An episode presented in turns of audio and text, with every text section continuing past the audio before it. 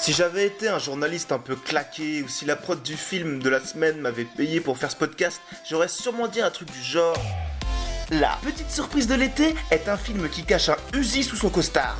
Free Fire fait parler la poudre de manière furieusement pop, résolument fun, un Tarantino sous LSD. Mais vu que je suis juste un chômeur qui fait des podcasts, je peux juste vous dire que pour une fois, j'ai vu la bande d'annonce et que j'ai eu l'impression d'assister à une parodie de Palmacho. Enfin bon. Oui, c'est ressenti à chaud et en quelques minutes sur un film dont personne ne parle et dont tout le monde se fout, sauf moi.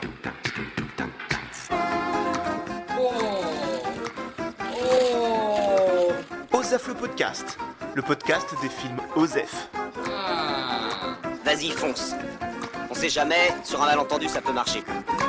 Yo tout le monde, j'espère que vous allez bien. L'été est dans la place euh, de manière indéniable. J'ai décidé de faire une petite trêve avec euh, les films français, les drames sociaux, les trucs chelous. Cette semaine, on se met bien, on se détend, on est là pour se relaxer. On va se voir un petit film de gangster qui a l'air de se vendre comme un truc euh, complètement décomplexé, vraiment cool et fun. Alors, je me méfie toujours de ce genre de conneries, mais comme j'ai dit dans mon intro absolument génial, résolument fun là, cette fois-ci j'ai vu la bande d'annonce et ça m'avait pas transcendé, mais voilà, j'ai décidé de lui laisser une petite chance. Ça va un peu me changer. Euh, je parle depuis une demi-heure de Free Fire en fait, le film, le nouveau film de Belle Weasley qui sort cette semaine en salle, avec un synopsis de départ euh, qui fait immanquablement penser à Reservoir Dogs vu que c'est l'histoire de gangsters qui se retrouvent euh, dans un hall et autant dire qu'il y a l'air d'avoir du rififi qui se profile. Donc je vais voir ça et puis je vous dis si mon film méritait sa non promo et mon a priori de film un peu osef. Oh gee, let's go Bon, euh, j'ai oublié ma carte Biclou, donc euh, j'irai à la séquence euh, suivante. le fun commence déjà. Bonjour, une place pour s'il vous plaît. Euh, non, c'est le nom du magazine ça. Free Fire. Free Fire Oui. Ok, ça fait 6 euros. Ma carte Je fais ma carte. Vous pouvez retirer, retirer la carte et aller en salle 5 ou 5 la salle ouverte. Ok, merci. Bonne journée.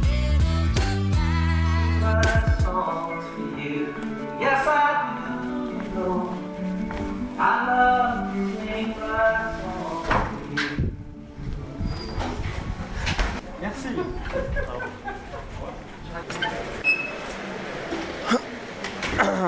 C'était pas nul. Et c'était pas ouf. Vous ne jouez plus dans la même ligue. Le gars qui représente cette marchandise, son entrepôt est plus grand que votre foutu pays. Venez voir les joujoux. C'est pas ce qu'il a commandé. Vous vous foutez de moi? On a commandé des M16. C'est pas la même arme. Eh, c'est pas des foutues pizzas que je livre, moi, ok? Fais pas le con. Vous voulez les armes ou vous ne les voulez pas?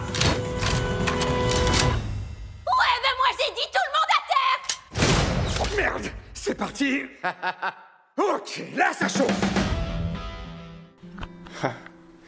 Tu le voulais tellement, Phil. Et moi aussi, je le voulais. J'aurais voulu être surpris. J'aurais voulu vibrer pour ce règlement de compte en huis clos entre gangsters et trafiquants d'armes. J'aurais pu d'ailleurs. Ta musique était sympa, ton visuel tout de bleu et d'orange plutôt léché, et tes acteurs tous convaincants, en plus d'avoir de sacrés looks.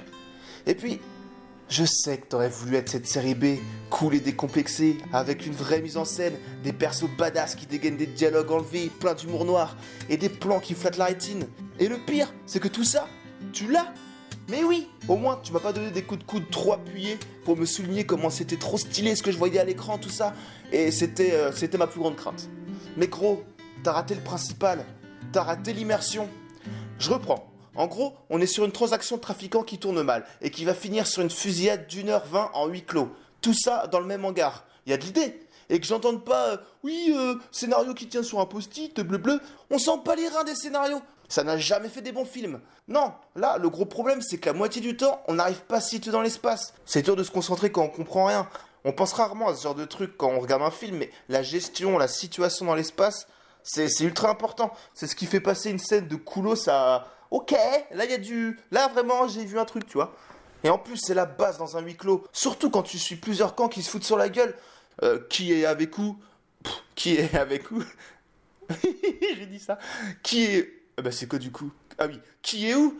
Avec qui? Dans quel camp? Qui s'est fait toucher? Qui est mort? Franchement, c'est le bordel. Et c'est pas aidé par un montage et des plans franchement approximatifs sur certains passages. Il y des establishing shots dans le film. Les establishing shots, c'est les plans qui permettent de, situer la position des personnages. C'est souvent euh, des, plans qu'on a au début d'une scène pour euh, nous dire un tel est là, machin est là, et bleu, paf. Ça c'est fait, maintenant on peut dérouler.